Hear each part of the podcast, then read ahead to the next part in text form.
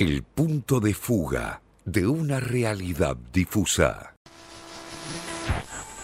¿Cuál era la música de tu infancia, la música de tu juventud, esa música que bailabas en el bolichongo o en los asaltos? Y se lo vamos a preguntar también a Darío Stanrasberg, filósofo, docente, conductor de radio y televisión, que ya está en línea con nosotros. ¿Qué tal, Darío? Buenos días. Andrés Lerner te saluda. ¿Cómo estás?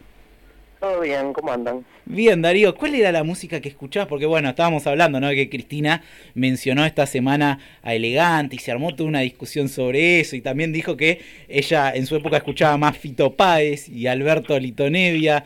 ¿Qué escuchabas vos en tu juventud? Que por supuesto que no fue hace tanto, ¿no? No, bueno, sí, no te creas. ¿eh? Parezco más joven de lo que soy en realidad. Pero yo viví muy, como muy fuertemente el, debate, digamos, la, grieta entre Soda Stereo y los redonditos de Ricota.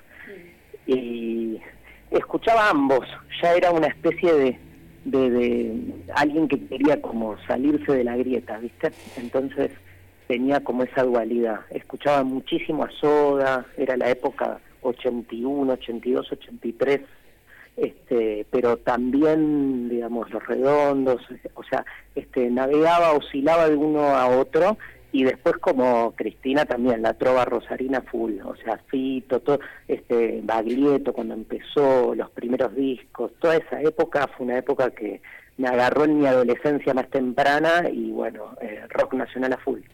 Me hiciste pensar, dijiste Baglietto en la frase que no hay rima que rime convivir, ¿no? Y pensaba, ¿sabes? La última vez que charlamos fue en C5N, en el programa de Darío Gaño, y em, vos recomendaste una serie que fui directamente a buscarla, me costó un poco encontrarla, pero está muy buena y también aprovecho para re-recomendarla, que se llama El Colapso, que es excelente. Y esta semana vi una noticia de que en Colombia... Em, están, hay una empresa que está promocionando pedalía por tu dosis, ¿no? Porque en Colombia las empresas pueden comprar vacunas y entonces están diciendo esas empresas de delivery que le van a dar las vacunas a quienes más horas trabajen. Y dije, ah, ese escenario de el colapso que muestra la serie no está tan lejos, ¿no? Tremendo. ¿Pedalía por tu vacuna? sí. Así, así es una de las empresas que que hacen delivery, ¿no? De estas aplicaciones que además tuvieron un furor y unas ganancias impresionantes durante la pandemia. Eso es lo que promociona una de esas empresas en Colombia. Y es como, viste, ese, o sea, lo, lo, fascinante es este, lo que se llama comúnmente el, el fin de la metáfora, ¿no? Yo creo que de alguna manera la crisis de la modernidad va trayendo también eso, que categorías así más simbólicas o metafóricas que nos permitían comprender las formas de disciplinamiento, de control, de ejercicio de poder, hoy, digamos, se manifiestan de una manera mucho más eh, desembosada, o sea, absolutamente eh, frontal, ¿no? Esto me parece me parece clave al, al poder, ¿viste? Eh, al, al, panóptico hoy nos lo tragamos en, en cada pastilla, en cada fármaco, en cada viagra, este, incluso en, la, en los ultraprocesados, en las formas de la alimentación. Me parece que este, ese pasaje de algo más simbólico a la materialización más concreta de la intervención en nuestros cuerpos es una forma este, de, comprender las transformaciones del poder en nuestro tiempo. Claro. Darío Ogian eh, te saluda. En el, en el inicio de la pandemia eh, en el inicio de la pandemia, un año y medio atrás, eh, nació como el, anhelo de que las cosas podían cambiar para bien, ¿no? Que en, muchos aspectos, en la economía, en la política, en la solidaridad y, y también en los vínculos sociales esto tal vez no estaría sucediendo como en un primer momento se podía anhelar. ¿Qué te parece eh, más eh, preocupante tal vez y que dejó muy en evidencia estos meses de, pandemia en cuanto a vínculos sociales, no? Eh, no sé si comparto tanto que había esa especie de, de optimismo sobre una mejora de la humanidad, no Posible, una, una posibilidad. Algunos al menos planteaban la posibilidad de que ese momento de, quiebre pueda dar lugar, digamos, a un mundo mejor. que no estaría sucediendo en este momento. ¿Pero quiénes? CISEC. CISEC, por ejemplo, sí. Como ejemplo, digamos, más a mano. ¿Quién? ¿Quién? CISEC creo que fue uno de los que planteaba una... Vamos no, a salir mejor. CISEC planteaba el fin del capitalismo, no sé. Pero no, no sé si hubo alguien seriamente planteando una mejora, más allá de, de digamos, de, del periodismo que tiene que llenar contenidos todo el tiempo en medios que están 24 horas y, y se genera como esa especie de, de, de, charla, de café, no sé, viste, pero en términos teóricos no sé si hubo alguien así tan, tan abiertamente hablando de, de, de, que la pandemia y los confinamientos iban a generar una mejora. No, digamos, este, no, no, no sé, me, me cuesta. Sí lo hicieron, eh, Lucía, te saluda Darío, ¿qué tal? Las dirigencias políticas en los distintos países, sobre todo los oficialismos, acá Alberto Fernández lo repetía, ese discurso, digo, se, se, se generó un discurso político de eh, meterle épica al momento, porque después de eso se venía una, una salida o una salida de unidad, incluso acá se habló de, eh, te hablo del año pasado, ¿no? Ahora está completamente roto ese esquema, pero de una posible unidad, todos pedaleando juntos con la oposición, ¿no? Sí, digo, pero no, no como mejora, sino como resistencia, ¿no? Frente a una situación que nos llevaba a puesto, pero la idea de que después de una pandemia iba a mejorar el mundo, son, la verdad no, a mí, eh, perdón, pero por ahí ustedes lo, a, yo no tengo registro a ese nivel, digamos, porque de, de, de por sí todo lo que sucedió, este, no, no, lo que sucede, ¿no? No tiene, digamos, otro en, en, algún punto otra consecuencia que, que, la crisis, digo, es una enfermedad, no, no, na, nadie puede visualizar este, una epidemia como esta como, como algo que puede contener eh, un progreso o un mejoramiento para la humanidad. Este, y en términos éticos, este, puede ser que obviamente se, se, se da esa discusión de si las situaciones límites generan en el ser humano o qué generan, ¿no? ¿Qué sacan de nosotros y sacan aspectos como más este optimistas o pesimistas, este pero no sé, por lo menos desde mi, desde mi, mi lectura no ha sido más que un proceso de digamos de, de involución, ¿no? De, de, caída, de, de, de, recaída, donde, digamos, este, me parece que eh, es una, una epidemia que, que obviamente fue como resquebrajando este, los lazos sociales, desde el principio se la llamó distanciamiento social a la forma de confrontarla, o sea que al toque se puso el acento y se aprovechó la, la, la pandemia como para insistir, como se venía haciendo desde antes, en la disolución del lazo comunitario, ¿no? Este, eh, George Agamben, por ejemplo, este, cuestionó mucho el, el, uso del concepto de distanciamiento social a lo que en realidad eh, implicaba un distanciamiento físico, ¿no? Porque para que no haya contagio, lo que tiene que haber es un distanciamiento físico. Ya ponerle social al distanciamiento físico es usar una narrativa que tiene como objetivo insistir en la necesidad de de, de, de, que lo comunitario este, eh, entre en crisis, ¿no? O sea, al revés te diría, o sea, cuanta más distancia física necesitamos para que no haya contagio, más necesidad de comunidad y de cercanía social eh, implica, pero no fue para ese lado, ¿no? Digamos, este, yo suscribo más a tesis como las de Preciado, por ejemplo, que que visualizan que de algún modo el modo en que se desplegó este todo este año y medio este ya estaba en algún punto pergeniado pergeniado en el sentido de como seteado no este en, en los modos en que ya nos veníamos relacionando eh, socialmente. Yo creo que si hubiésemos llegado a la pandemia con un sentido de comunidad más fuerte probablemente el modo de relacionarnos hubiese sido otro para mí la pandemia no ha hecho más que traslucir lo que ya éramos, o sea, llegó como a, al hueso, ¿no? Este, lo que hizo fue mostrar en carne y hueso el, el, el modo en que ya nos veníamos comportando.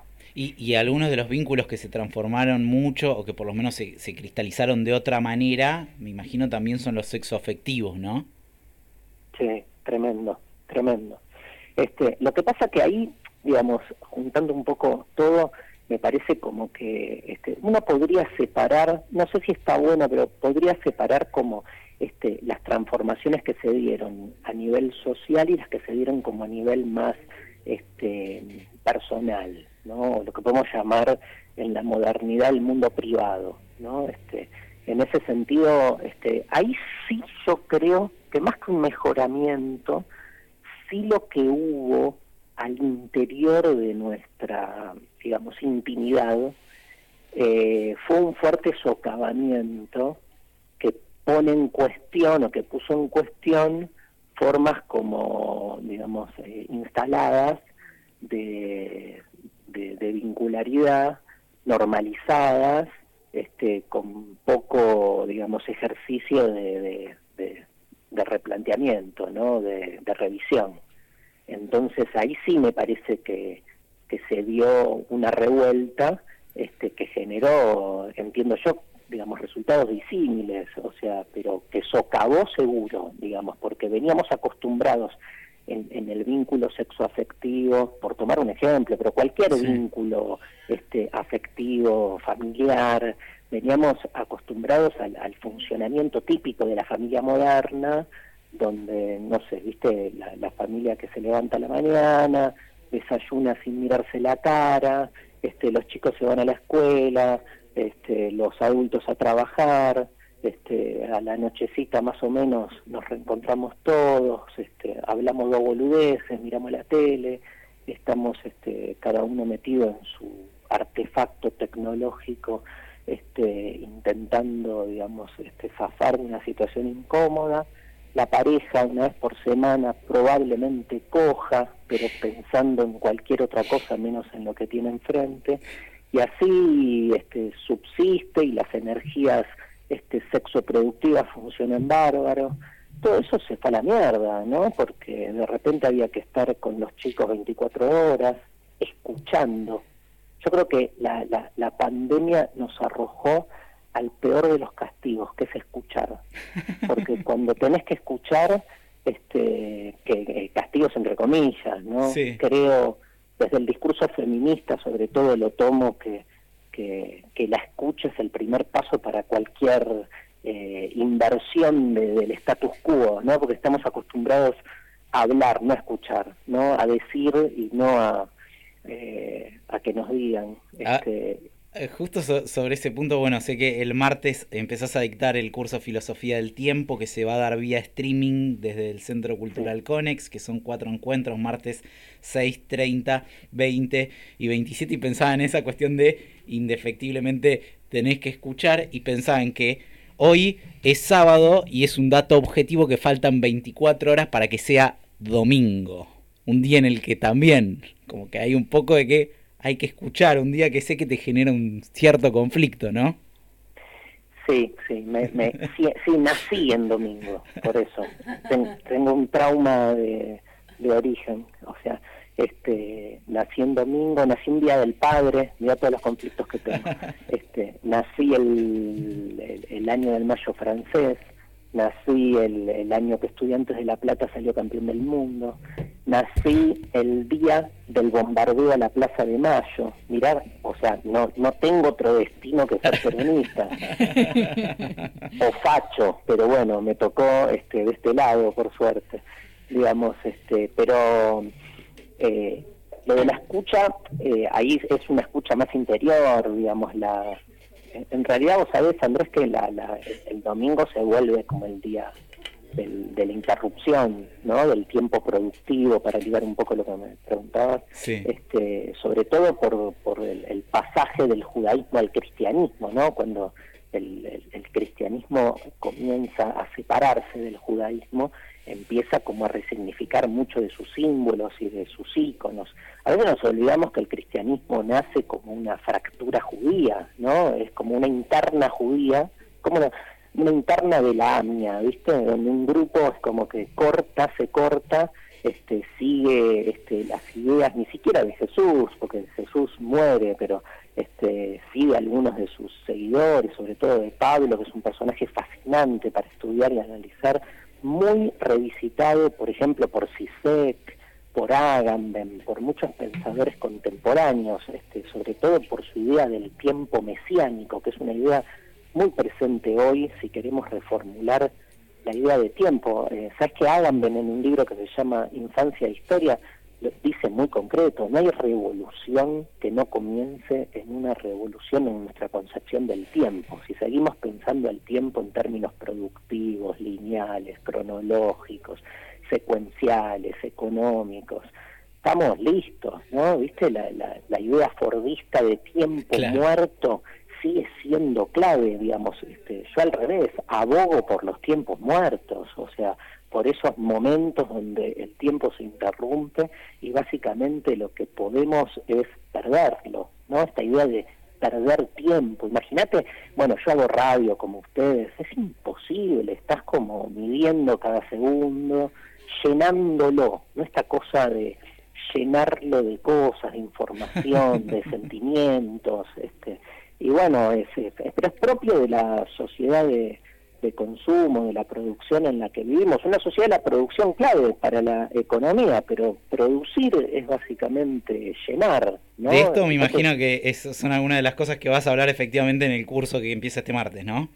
Exacto, sí, sí. Bueno, todo eso todo eso eh, desde el CONEX, este, pero el CONEX es simplemente la plataforma desde la cual lo hacemos por streaming para cualquiera. Este, en la página del Conex está cómo inscribirse. Gracias, Andrés. No, por favor, mil gracias a vos, Darío. Siempre la verdad que es un placer escucharte y tratar de empezar a lanzar por lo menos algunas preguntas al aire que nos hagan reflexionar de, de aquí en adelante. Y las respuestas, bueno, no sé, no importa, aparecerán en algún momento o no, o no, justamente. Gracias, Darío. Por favor, gracias a los tres. Un saludo. Hablamos con Darío Stanrachber, filósofo, docente, conductor de radio que está arrancando este martes entonces un curso que se llama Filosofía del Tiempo vía streaming desde el Centro Cultural Conex.